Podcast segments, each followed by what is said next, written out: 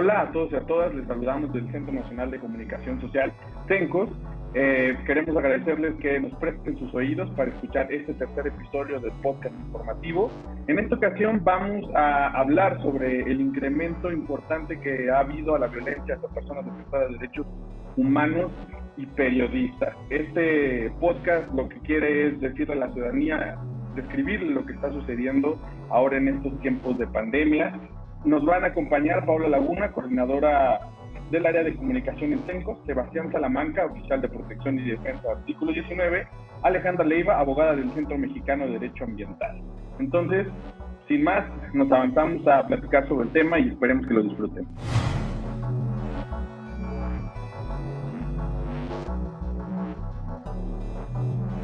Bueno, pues ya estamos aquí con, con, con quienes nos acompañan en este tercer episodio y creo que es un tema muy importante porque en diversos medios y a través de diferentes organizaciones se ha empezado a posicionar el tema en que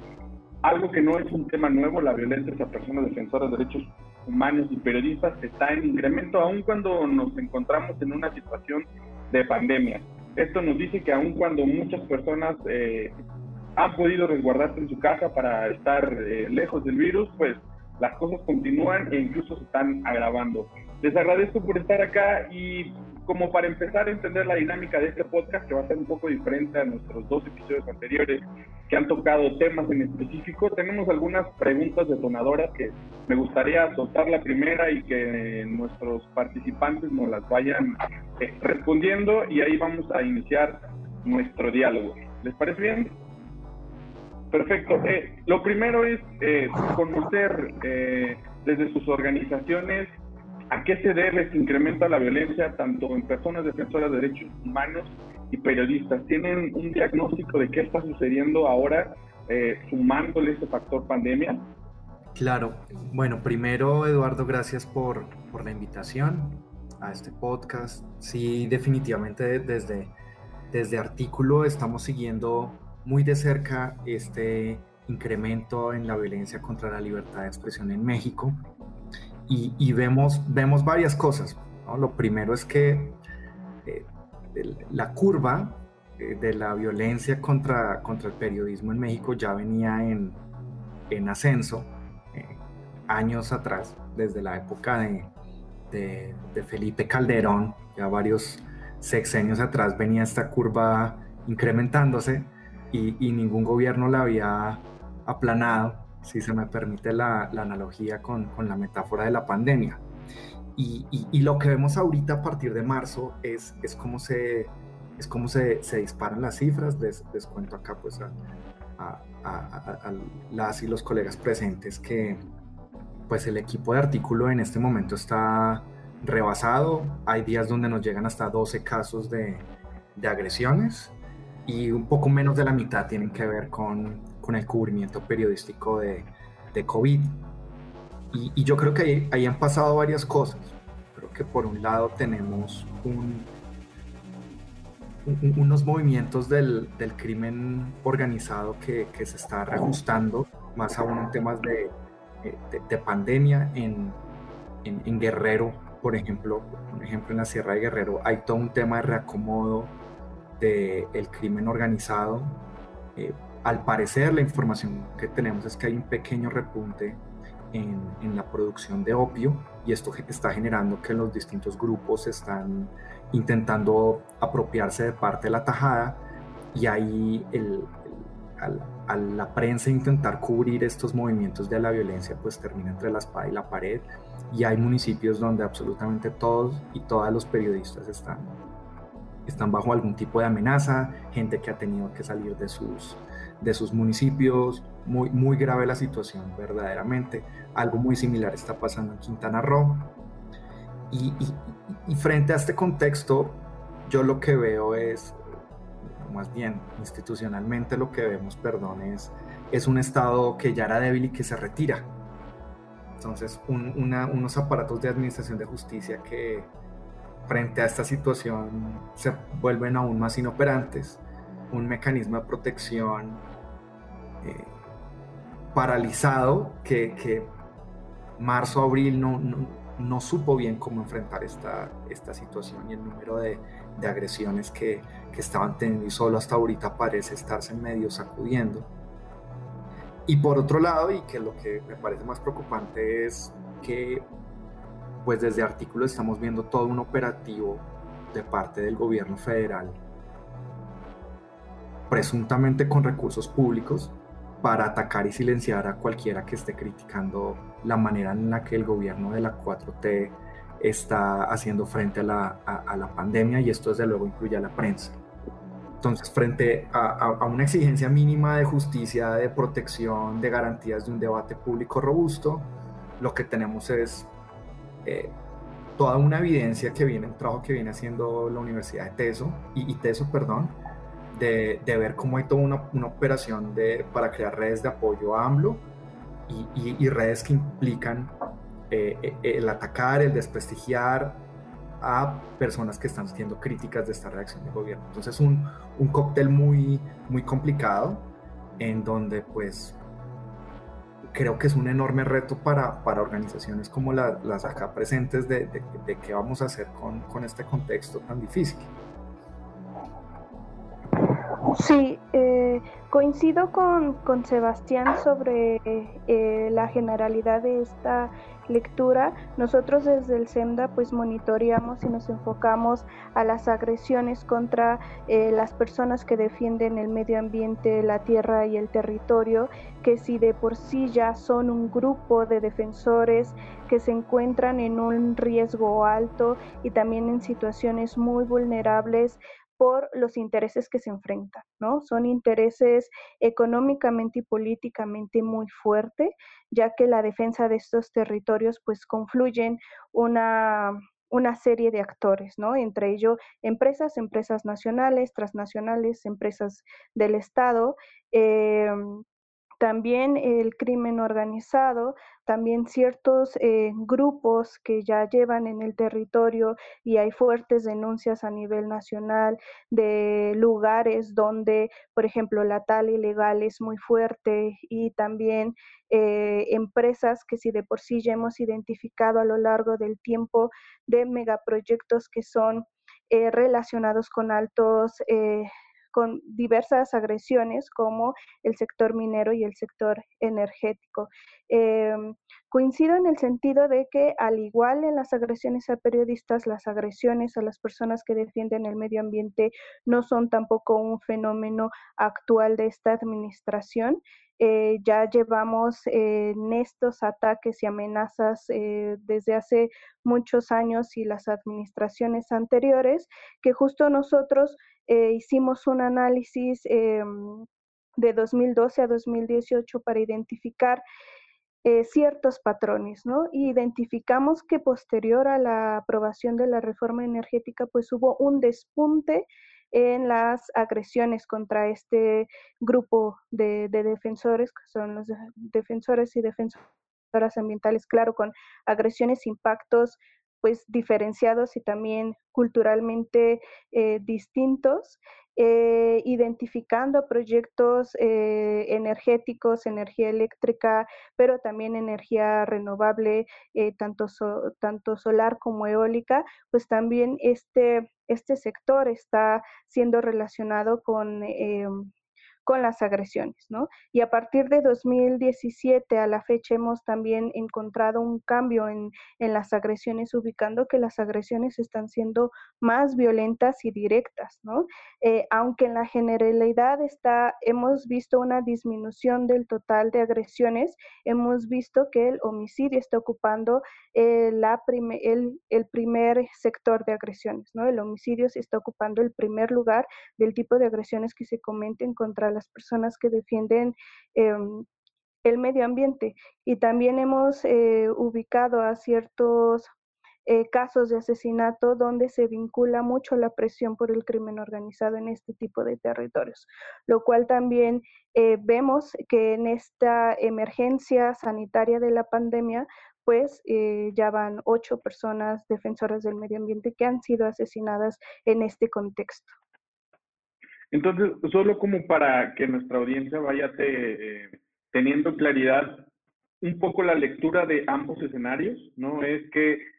si bien no es un fenómeno nuevo, eh, no, como bien decía Sebastián, eh, tomando esta frase ya célebre, no se ha achatado esa curva en ningún momento, eh, ha sido permanente su alza. La pandemia lo que ha traído es una modificación en la forma en la que los actores en esta crisis trabajan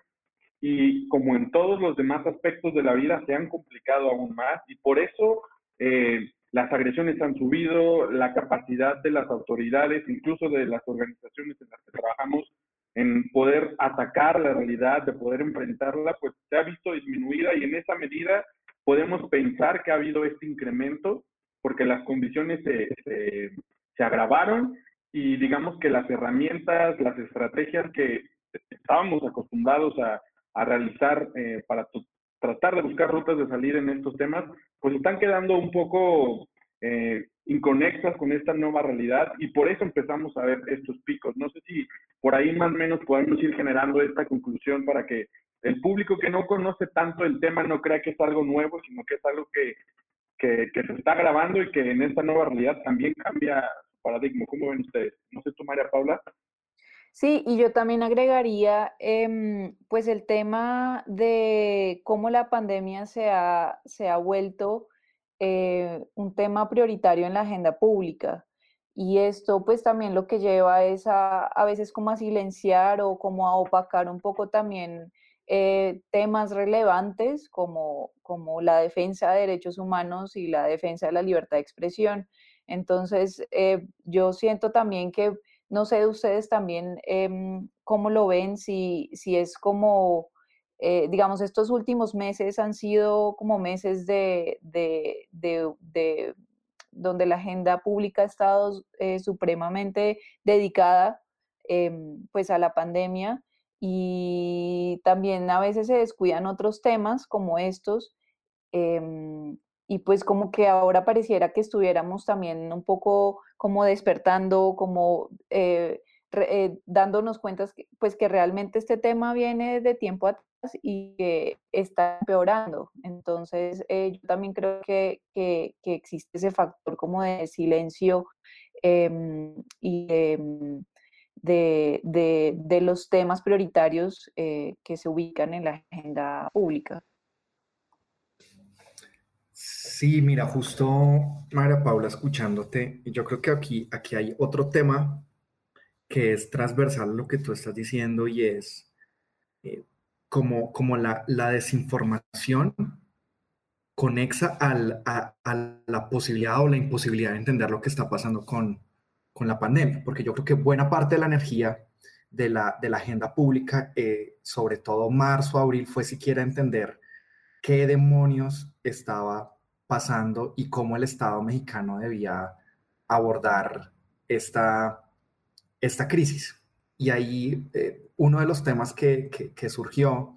eh, pues no sé ahí cómo se cruzarán el tema de, de la defensa de, de, de, las comunidades y el, y, el territorio, pero, pero en temas de medios fue, ah, los medios están desinformando, que fue un poco la, la actitud del gobernador de, de Chihuahua fue eh, los medios mienten. La actitud de eh, la Fiscalía en Chiapas sacó una, una campaña para denunciar eh, periodistas que estuvieran publicando noticias falsas. El, gobernador de Chihuahua también salió a decir, el, el, este, el, gobernador de Puebla básicamente cada dos, tres días tuiteando algo en contra de, de medios de comunicación y entonces se vuelve como, como el, el, sospechoso de siempre o, el, enemigo, el enemigo fácil es la prensa. Y la prensa se vuelve como esta persona que, que, que, es quien desinforma y que es quien manipula y, y, efectivamente nos agarramos de ejemplos puntuales de, de, medios que han hecho pues un cubrimiento bastante cuestionable desde el punto de vista ético, pero entonces se agarra eso como chivo expiatorio para, para tener ahora a la prensa como una, como una enemiga que es muy útil para los gobiernos. Entonces sí, sí, veo varios gobiernos. Veo, por ejemplo, el gobierno para el gobierno de Puebla,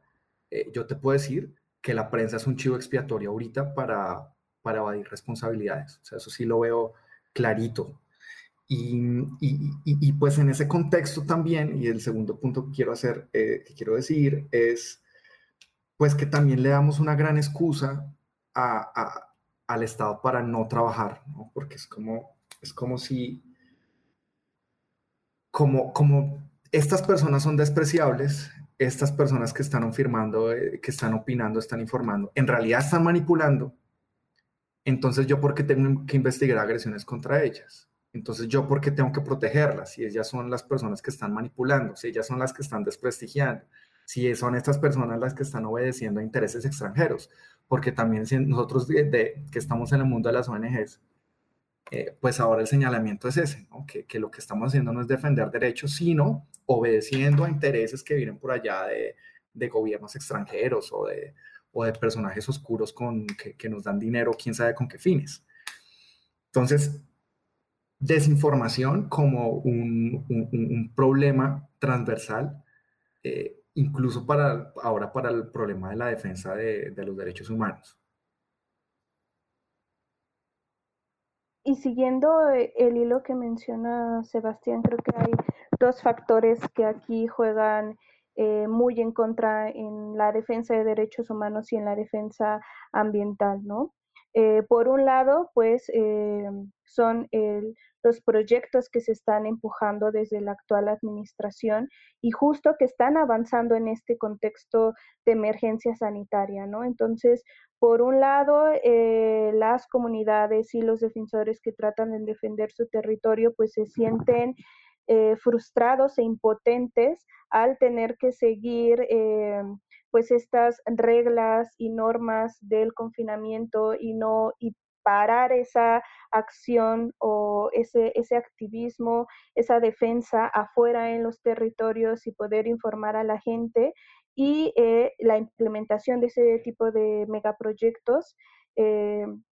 pues sigue, ¿no? Sigue trabajando, incluso considerando a la minería como una de las actividades esenciales. Y eh, una de las lecturas que se ha hecho es que posiblemente ante estas, estos impactos a la economía que se pueda dar, pues una de las maneras pues va a ser reactivando megaproyectos y ciertos proyectos de inversión eh, e infraestructura, ¿no? Lo cual nos da un panorama bastante alarmante. Y por otro lado, eh, pues este discurso estigmatizante, ¿no? Este discurso estigmatizante eh, de diversas, de diversos actores desde la administración actual, eh, de considerar a, los, a las personas que defienden el medio ambiente como opositores o como ultraderechas, ¿no? Creo que también es un discurso y una posición que no abona por, un, por una parte a reconocer la defensa del medio ambiente y por otro lado deja eh, una, un lenguaje en la opinión pública que puede ser muy peligroso eh, para la comisión de ciertas agresiones, ¿no? Este discurso estigmatizante contra este eh, grupo de defensores y también que lo vemos replicándose en otros sectores como los periodistas, pues es muy, muy peligroso y no abona y no abona generar acciones positivas para darle frente a esta situación y estas complejidades de violencia. Sí, creo que justo esto me, me, trae a, a, poner en la mesa, tuvimos una, una mesa de diálogo online hace unas semanas en donde eh, una participante nos decía que el regreso a la normalidad tendría que tener un enfoque de derechos humanos o si no va a fracasar ese intento de rescate de la economía. O sea, tendremos que entender estos procesos y creo que se vuelve sumamente complicado que ya venimos de un, de un parámetro negativo en el que es difícil colaborar, trabajar, facilitar. Ahora con estas condiciones, digamos que todo se ha amarrado y creo que el gobierno con, con, con, la actitud o con la necesidad de querer sacar adelante la mayor cantidad de cosas y que este país no se hunda más en la desigualdad, puede tornarse en tomar decisiones que, que, que sean negativas para el ejercicio de la libertad de expresión y la defensa de, de, de los derechos. Entonces, creo que un punto importante en esta parte de la plática sería trasladar cómo este contexto grave, este contexto ultralimitante está afectando el acceso a los derechos, cómo está impactando de manera directa em, a las comunidades, a las periodistas, a las y los defensores esta situación. Creo que entrar un poco más a la parte humana de cómo percibimos un problema social y cómo queremos colaborar con él. Y también cómo está, ¿no? Cómo, cómo los mismos, em, las mismas personas defensoras y periodistas están, digamos, tomando acciones para, para, para seguir ejerciendo también su labor. Digamos, ustedes que desde sus organizaciones eh, pues trabajan muy de cerca con estas personas, también sería muy interesante que nos contaran exactamente como qué alternativas, eh, qué, opciones están explorando para que, para que continúen em, con su labor que es vital pues para la sociedad em, en general, ¿no? Sí, justo ahí hay, hay como dos, dos puntos que yo veo y es por, el, por parte de, periodistas nos están llegando, nos está llegando mucha información en paralelo de recortes de plantas de personal eh, de parte de empresas periodísticas. Desde luego, al, pues al detenerse la economía, se detienen también los ingresos que, llegan a los medios de comunicación por conceptos de, de publicidad, por ejemplo. Eso reduce los presupuestos y pues terminan corriendo a, o, disminuyendo salarios, ese tipo de cosas. Eh, y, esto termina teniendo, yo, yo, creo que yo, se me acaba de ocurrir un concepto eh, eh, mientras hablo, pero, pero yo diría que sí hay como un impacto moral transversal como, como en el mundo del periodismo. O sea, yo, es como si, si yo percibiera como como una desesperanza en, la comunidad de, personas reporteras y reporteros respecto de poder hacer bien el, trabajo y, como una actitud de, no sé, casi que de, tristeza frente a la situación, francamente lo digo. Y, todo esto ah, se agrava viendo una situación que estamos viendo y es cómo la mitad de solucionar este problema es, es tener una conversación como sociedad respecto de, cómo enfrentarlo. Y, aquí estamos viendo episodio tras episodio de cómo se está volviendo esta conversación cada, pública cada vez más tóxica. Entonces tenemos un, un, presidente que primero cuando estaba comenzando esto viene y dice que nos podemos abrazar, que no hay problema, Luego, cuando, cuando es criticado por eso, entonces va y dice que lo están malinterpretando. Luego, el tipo, eh, cuando le hacen cuestión, incluso el mismo eh, López Gatel, quien se estaba ganando una fama como la persona eh, razonable dentro de la administración, que, tenía una visión científica, objetiva, mesurada, que quien era quien verdaderamente sabía qué es lo que está haciendo estamos viendo cada vez más cómo, cómo termina tratando un poco con, con desdén a, a, la prensa en varios, en varios escenarios. Y por no mencionar otros casos que, que fueron en abril, eh, justificados o no, pero en donde el, mismo gobierno amenazó con iniciar procedimientos sancionatorios en contra del medio, el gobierno federal, en contra de medios de comunicación por la publicación de, de, noticias falsas. Entonces es, es, una paradoja porque tenemos un, Estado en el cual los funcionarios no todos están diciendo eh, la verdad, eh, eh, pero un mismo Estado que también enseña los dientes a la prensa cuando no le gusta lo que dice. Y yo creo que aquí, aquí hay una, una vaina que es clave de, de entender y es que lo que pasó con el New York Times, Wall Street Journal y el país de, España cuando sacan de manera conjunta una crítica frente a las cifras eh, de muertos por COVID en Ciudad de México. Y, la reacción del gobierno fue, creemos todo un, un, contexto en donde le restamos legitimidad a esos, a, esos medios de comunicación, salió el presidente a decir que esos medios seguían intereses extranjeros de no sé qué tipo, que todo era una estrategia a la derecha para desprestigiar a la 4T, se meten bots y, y, frente a eso, frente a un, ambiente tan tóxico, el reportero, la reportera que está en algún municipio haciendo su nota para el diario en donde trabaja, que posiblemente no sabe si la van a correr de su empleo eh, eh, al día siguiente,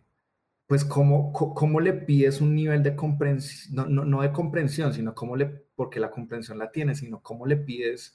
que haga un trabajo con el nivel de calidad que, que, que, amerita una situación tan dura como la que, la que estamos viviendo. Entonces, eh, yo, yo sí creo, y, ya con esto les doy la palabra, perdón que me extendí, es cómo, cómo protegemos el discurso público, cómo, cómo protegemos la posibilidad de tener un diálogo sin que, sin que el Estado siembre sobre, sobre la ciudadanía la sospecha que tú estás siguiendo otros intereses. ¿Cómo, cómo validamos a tu interlocutor y a partir de ahí construir?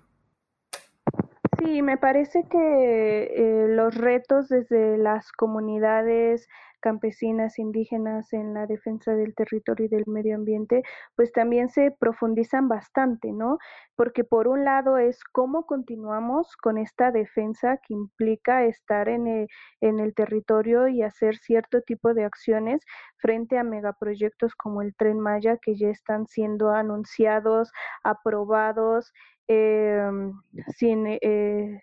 sin respetar otros derechos como el derecho a la consulta, el derecho al territorio. Eh, y viene esta emergencia sanitaria y también son esas comunidades las que se encuentran en un contexto muy desigual de no tener información, de no tener una presencia de autoridades eh, para saber qué hacer, de incluso no generar información en su lengua. Em, y de atender estos contextos en específico, ¿no? Entonces ellos se han tenido que autoorganizar, algunos cerrar sus comunidades, eh, tratar de enfrentar eh, la situación y aparte dar un seguimiento a pues a, la defensa, ¿no? A tratar de mantener también esa, esa organización en, en estos temas que no han parado eh, en el sureste de, México, ¿no? En la península de Yucatán, la presencia de Fonatur y de diversos actores por si siguen continuando también en la opinión pública. Eh, este discurso sigue continuando sobre el desarrollo para esta parte de, del país. Eh, también, pues, el sureste mexicano como como Quintana Roo, Cancún, ciudades que se han dedicado estrictamente al desarrollo turístico, pues evidentemente eh, pues eh, nos llegaron noticias también de despidos de personas de diversas comunidades que tuvieron que regresar a sus comunidades, ¿no? También con este miedo eh, de perder sus empleos y también el miedo de la gente de, que pusieran, de que pudieran haber eh, algunos contagios y no saber cómo reaccionar porque no tienen la información suficiente, ¿no? Entonces, las complejidades en el territorio cada vez se van profundizando más, ¿no? Y ahora de tener también otra situación de fuerza mayor como es esta tormenta eh, tropical y que la gente pues también se tiene que enfrentar ahora a eso, ¿no? Entonces, creo que es un contexto bastante, bastante complejo para la defensa de los derechos humanos y donde las acciones jurídicas o las acciones de acceso a la información pues también están eh, paralizadas y ver qué mecanismos se pueden usar y regresar a la autoorganización comunitaria para hacer frente a todas estas problemáticas. Sí, creo que justo resulta interesante ver cómo en, en poblaciones que muchas veces están conectadas en los procesos sociales hay un recrudecimiento de condiciones, ¿no? Y donde la parte humana y la parte más básica, que es el sustento, que eh, son las relaciones eh, interpersonales, se, están, se, está, se está gestando también ahí una crisis eh, social en donde si ya es difícil, por ejemplo, en las comunidades hacer este ejercicio de la defensa de la tierra y el territorio en un contexto en donde el campo ha sido abandonado desde hace muchos años, ahora con esta lógica en donde pues una, una parte importante de lo que se nos tiene en nuestro país es el turismo y en estas zonas pues el turismo ahora está muerto, ¿no? Entonces tienen que regresar a sus comunidades. Eh, creo que los fenómenos sociales que van acompañados del fenómeno eh, de crisis eh, de salud no los hemos acabado de entender. O sea, estamos gestando un, panorama que, que, creo que el efecto post pandemia, que es algo que hemos estado pensando desde CENCOS, ¿a qué nos vamos a enfrentar cuando podamos volver a salir? ¿no? O sea, las cosas están cambiando de una manera rápida, sin precedentes, y creo que nada en este país estaba lo suficientemente fuerte para sostener esta crisis y hacerla llevadera. Este dicho de Andrés Manuel de que hemos superado la crisis, pues creo que está lejos de ser cierto, incluso en la parte médica y la parte social, pues se está gestando cosas que, que, que yo avisoro como, como tiempos oscuros hacia adelante. Y creo que una parte importante para saltar eh, en este momento el diálogo es qué, qué creemos desde nuestras organizaciones que, que las autoridades deben hacer, porque si bien nosotros estamos para facilitar estos procesos como organizaciones de la sociedad civil,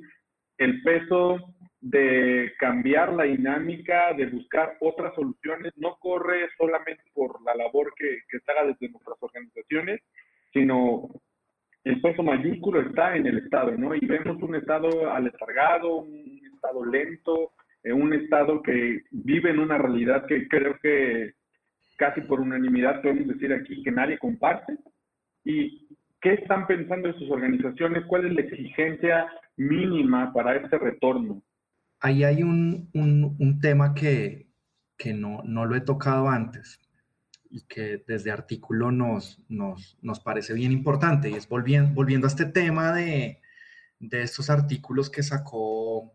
eh, estos medios internacionales sobre, sobre dudas en las cifras oficiales de muertos por COVID en Ciudad de México, era que eh, una de, de, de, las tesis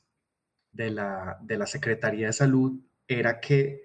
los, los algoritmos con base en los cuales se calcula la curva de contagios de la pandemia eran propiedad intelectual del, del Estado mexicano y no podían ser de conocimiento de la, de la, ciudadanía. Y uno de estos artículos, puntualmente el del New York Times, decía, mire, estos, estos, nosotros tenemos información que dice que estas cuentas que está haciendo el gobierno eh, son cuentas alegres que no corresponden a la realidad. Y, y, la razón por la cual me meto en este debate, eh, sobre el cual,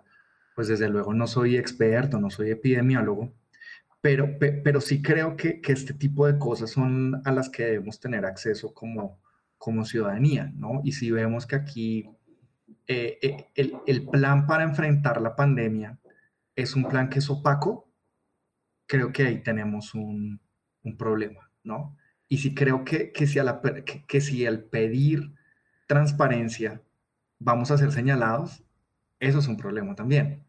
Entonces, eh, una, un, recuerdo una, una periodista eh, preguntó cuál era el estimado de cuántos muertos iban a haber. Y, y esa pregunta no acabo de, esa, esa, periodista no acabó de hacer esa pregunta en una conferencia mañanera cuando ya había, ya eran trending topic en Twitter, eh, Lady hizo pilotes o algo así por el estilo. Entonces creo que una, una exigencia de ese artículo es necesitamos transparencia respecto de cómo el Estado va a enfrentar esto. Eso es una cosa. Y, y, y lo segundo es que, como pues ustedes lo, lo, han podido ver y eh, lo, mencionas, pues lo mencionaron ustedes y, en especial Alejandra, pues esta, esta pandemia también tiene unos impactos diferenciales. Y, y, y, si, si es importante para toda la ciudadanía tener información sobre qué está pasando, pues con, de la manera en la que se comporta este virus, es que este virus pues inicialmente llegó a esta eh, población, bueno, personas que venían de España, de Italia, de China, de países del sudeste asiático, pero luego el virus se ha venido esparciendo y cuando llega a comunidades eh, vulnerables o más vulnerables, pues es muy difícil sacar el virus de, ahí. Entonces ahí tenemos eh, situaciones muy eh, dramáticas como la que la están viviendo pueblos indígenas de la Amazonía, como la que está viviendo la población migrante flotante en la región, como la que está viviendo eh, pues, la, eh, la, población carcelaria y como la que se vive en muchos barrios eh, en, las principales ciudades de Latinoamérica, ¿no? barrios que no tienen servicios, etc. Y, frente a eso también, pues, ¿cuál es, cuál es la,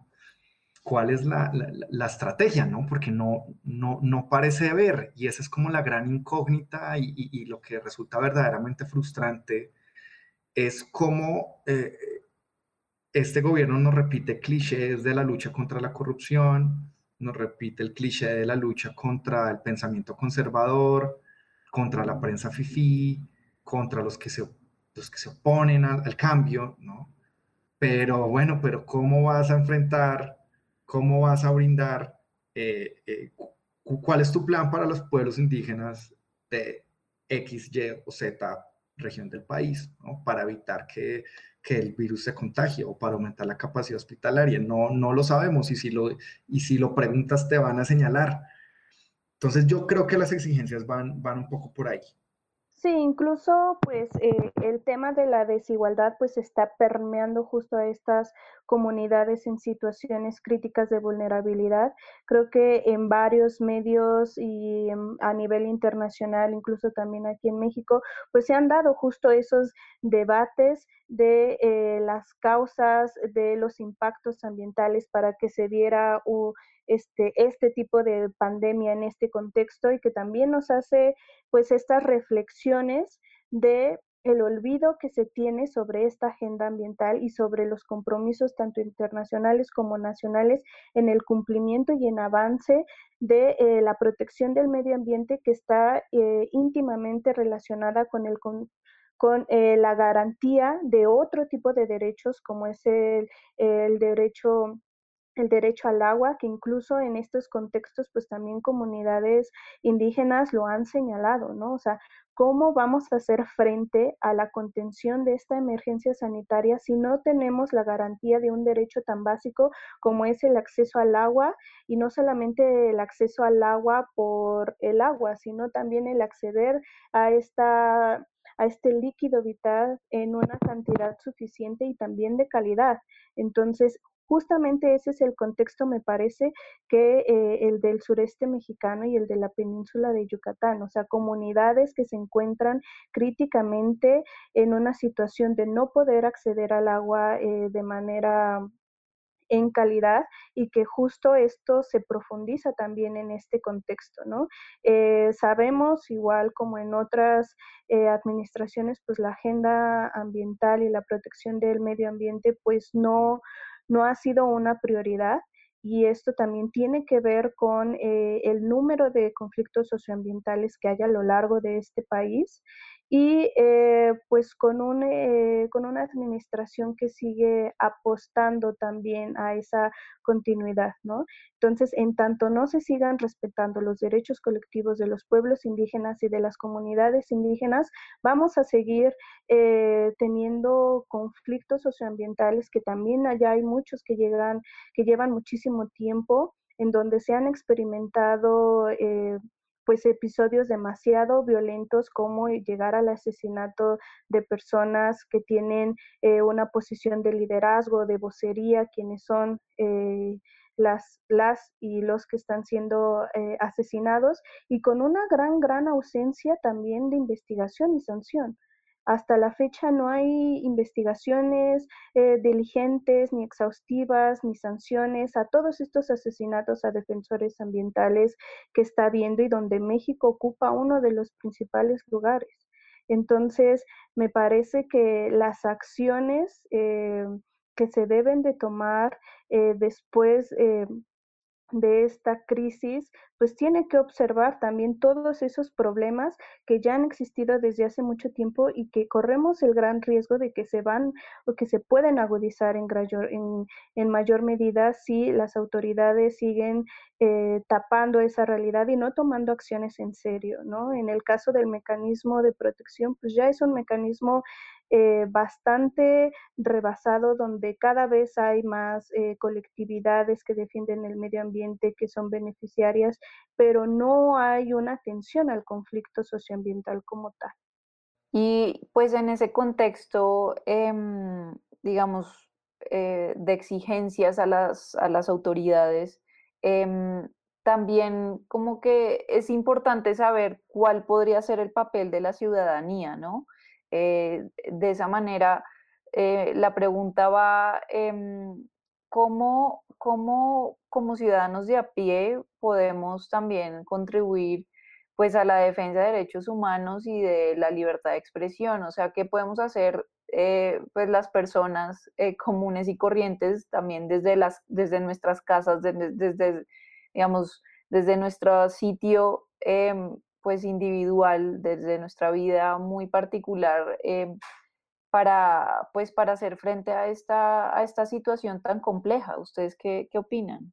Solo me gustaría agregar como para aproximar eh, lo que pueda venir como respuesta y me está adelantando un poco a eso, pero creo que muchas veces, al menos yo en, en experiencia desde Sencos, nos ha tocado ver que parece lejano, ¿no? Que asesinen a un defensor eh, de alguna comunidad, parece muy lejano la violencia que tiene, eh, que, vive un, periodista por manifestar una idea contraria a, la lógica gubernamental. Nos parece muy lejanos como, ciudadanos de a pie. Digo, yo estoy involucrado en este tema por, por las labores de, de, de la organización, pero cuando platico con mis familiares, cuando platico con amigos que no tienen absolutamente nada que ver con eso, les parece lejano pero me gusta como poner esto en la mesa porque el hecho de que asesinen a un defensor en Mérida, en donde están las reservas de agua más importantes de nuestro país, pues tiene una afectación primordial, directa en tu vida futura. Si tú quieres tomar una decisión sobre cómo enfrentar la pandemia, si salir con cubrebocas o sin cubrebocas, una decisión que puede ser mínima, un periodista a la hora de investigar, de pedir acceso a cierta información, de, de, solicitar estas verdades y comunicarlas, pues te puede dar un margen de maniobra como persona para tomar una mejor decisión, ¿no? Entonces, los impactos, las agresiones se ven directamente, eh, digamos, hay una afectación directa a las personas, ¿no? Porque muchas veces nos sentimos lejos, decimos, bueno, esto es un problema allá en Mérida, este, sí asesinaron un periodista en el norte del país. No, no creo que es bien difícil tratar, tratar perdón, de, de direccionar cómo sí nos afecta en nuestra, en nuestra vida diaria. Con este comentario solo quiero como, como, como bajar el tema, ¿no? Porque a veces parece algo bien, bien ajeno, pero marca nuestro día a día y ahora con la, con la pandemia podemos ver que puede marcar, marcar incluso nuestro, nuestra existencia en esta tierra, ¿no? podría decir que eh, incluso en el tema ambiental me parece que, que, la causa y la lucha es de todos, ¿no? Eh, nadie, nadie se va a salvar de los impactos al medio ambiente y eso va a tener eh, prácticamente eh, bastante consecuencias eh, en los derechos básicos de, de, la humanidad, de cualquier comunidad, de cualquier ser humano, como el poder tener acceso al agua, el poder tener acceso a una alimentación eh, adecuada, también eh, se vincula con, eh, con, una vivienda digna. Entonces, con, con, este, con este tipo de derechos básicos que cualquier persona, pues, eh, necesitamos de ellos, ¿no? Que aquí no, te, no tiene que ver si eres de la ciudad o si eres del campo. Claro, habla, habrán muchas diferencias, ¿no? Porque también entra el tema de la identidad cultural, pero me parece que en el tema ambiental eh, la lucha y la causa debe de ser de todos, porque a pesar de los impactos que va a haber, que sí van a ser desiguales, no va a impactar de igual manera a una comunidad, a la gente de la ciudad, pero también nos habla de cómo desde las ciudades estamos totalmente desconectados, ¿no? De cómo, y a lo mejor quizás en estos contextos de emergencia podamos notar eh, los impactos a tener eh, acceso al agua, los impactos a tener acceso a, a, a, la comida y de dónde viene eh, la forma y la manera en cómo nos alimentamos. Entonces, me parece que en el tema ambiental no solamente es solidarizarse frente a las agresiones y frente a los asesinatos, sino ser parte activa de, de, esta causa y de esta protección, ¿no? Eh, porque nunca lo vinculamos a nuestro día a día, día a día. Entonces, yo, y me parece que a nivel internacional está pasando también un fenómeno muy interesante que actualmente hay niños y hay jóvenes que están haciendo esta reflexión y que cada vez más están sumando a ciertas luchas, eh, como el cambio climático, que a veces parece tan abstracto, eh, pero que están siendo una manera muy activa de ciertas eh, poblaciones y personas, sobre todo en las ciudades, que eh, se están cuestionando y que se están sumando, ¿no? Entonces, para nosotros es vital eh, la educación en temas de derechos humanos y también los temas de educación ambiental y hacernos, hacernos parte de, de estas luchas, pero también personas responsables, ¿no? Yo ayer veía que, se presentó este fenómeno de solidarizarse con el movimiento antirracista estadounidense y, en contra de la brutalidad policial con eh, la publicación de una imagen eh, color negra, color negro en, Instagram y bueno, en cualquier red social. y, vi que hubo mucha crítica, bueno, mucha solidaridad, pero también mucha crítica porque decían, no, pero pues esos mismos que, que publican ese recuadro están luego haciendo chistes racistas, ¿no? Yo veía mucho que, que la conversación se movía eh, acá en México por ahí, o eh, en otros países vi, por ahí una, periodista llamando snobs a, a las personas que, que, que, publicaban esos gestos de, de solidaridad fuera por, por, la razón que fuera, o fuera porque decían que, como se dice acá coloquialmente, se estaban subiendo al tren del mame, como, como se dice acá. Eh, pero, pero yo lo que creo es que, eh, pues en un contexto donde la gente está encerrada en sus casas, e, el espacio digital sí es muy importante. Y, y ahí sí creo que hay un, deber mínimo de, de, de estar informado, informada y, cobra mucha importancia el tema de la alfabetización mediática, entre comillas, que yo sé que es un término complicado, pero, pero donde las personas podamos distinguir eh, cuando estamos leyendo algo que, que, que, si nos están diciendo, no, es que el virus, eso es algo por allá que se, se está inventando Bill Gates para porque quiere ponernos a todos un chip, o que el virus es por allá, es, esto se lo está inventando esto es un plan del gobierno eh, de, los militares estadounidenses que sembraron el virus por allá en el mercado. Y, y, nos llega todo tipo de información. Y, pues sí creo que hay una responsabilidad en la que le das, en, qué información estás compartiendo, en, cómo estás procesando lo que te llega, eh, a quién lo compartes, cómo, cómo reaccionas con eso. y creo que pues eso, eso es una responsabilidad un poco individual en el terreno de lo, digital. Y, que luego también tiene impacto porque si tú no crees que el virus existe, si crees que todo es una conspiración para un nuevo orden mundial o que, o, que es falso que hay un virus, pues de la misma manera vas a salir a la calle sin, sin cubrebocas y, y, no te va a importar, eh, pues. Entonces creo que creo que sí hay como como un deber mínimo de, de, informar si no desinformar, cuyo, cuyo papel pues no, no, no, se puede, no se puede menospreciar. Entonces sí creo que, que, que, es súper importante tener ahí un rol de verificación de, de, la veracidad de la información que estamos recibiendo y compartiendo. Sí, creo que es súper importante eh, justo pensar en la dimensión en que la ciudadanía de a pie, como dice María Paula, tiene una, una responsabilidad frente a la situación que no, que no implica solamente que en este momento sí, al estar resguardados una, una, una minoría de este país en sus casas, pues el, el espacio digital, pero que, que regresando, eh, los ojos públicos tienen que estar atentos a todos los procesos porque van a ser muchos y van a ser determinantes para para la creación de esta nueva normalidad, como, desde la narrativa del presidente se está, está hablando, y creo que no solo el presidente, creo que en todo el mundo así se le está, se le está poniendo, y creo que es importante que la ciudadanía se sienta el factor cambio y que no dejemos todo en manos de las autoridades, porque ya vemos que ya hoy en día están sobrepasados. Eh, hay muchos fenómenos históricos, sociales que afectan su capacidad de respuesta y en ellos no vamos a encontrar la, la, respuesta. Y bien dice Alejandra, ¿no? esos procesos eh, comunitarios ¿no? para enfrentar esta realidad creo que van a ser fundamentales y creo que más ahora que nunca hay que estar eh, unidos y unidas para, para intentar resolver este enigma que tenemos enfrente. Y bueno, quisiera agradecerles, estamos casi en tiempo de, terminar este tercer episodio. Agradecer a Alejandra, a Sebastián, a Paula, a la audiencia que, que, escuche este contenido. Esperamos sea de suma importancia. No, muchas, muchas gracias. Creo que, que este tipo de, de espacios son,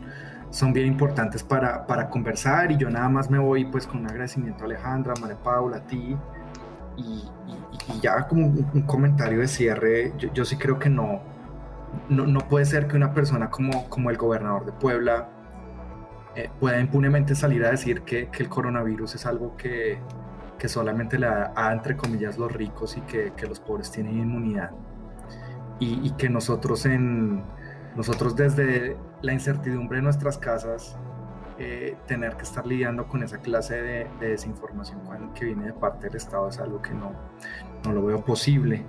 Entonces, pues, pues creo que ahí tenemos una responsabilidad y creo que estos espacios aportan mucho para ello. Entonces, pues eh, espero verles nuevamente por acá. Sí, igual muchas gracias por, por la invitación, por ser parte de este diálogo e invitar a todas las personas a que se puedan sumar a estas iniciativas de, reflexión y de diálogo. Efectivamente creo que está en nuestras manos eh, en, lo posible esta capacidad comunitaria de autoorganizarnos y poder también eh, a la par exigir nuestros derechos y que es un momento, es una oportunidad para articularnos en esto. No, pues muchas gracias a ustedes por acompañarnos y pues esperamos que nos volvamos a encontrar en una próxima oportunidad para seguir hablando em, pues de la defensa de derechos humanos y la libertad de expresión, que son tan importantes eh, siempre y especialmente pues en, una, en un contexto como el actual. Pues les agradecemos Alejandra, Sebastián, María Paula eh, por, por este espacio, por este tiempo y a todo nuestro auditorio eh, les dejamos nuestras redes sociales en esta publicación de este podcast. Estamos en www.cencos.com.mx y arroba en Twitter. Ahí pueden ver información de Artículo 19, de Senda y de otras organizaciones con las que colaboramos día a día. Esperemos haya sido de utilidad para su vida diaria esta información y si no, déjenoslo saber, que queremos que este podcast sea para eso. Les mandamos un abrazo y cuídense mucho en esta pandemia.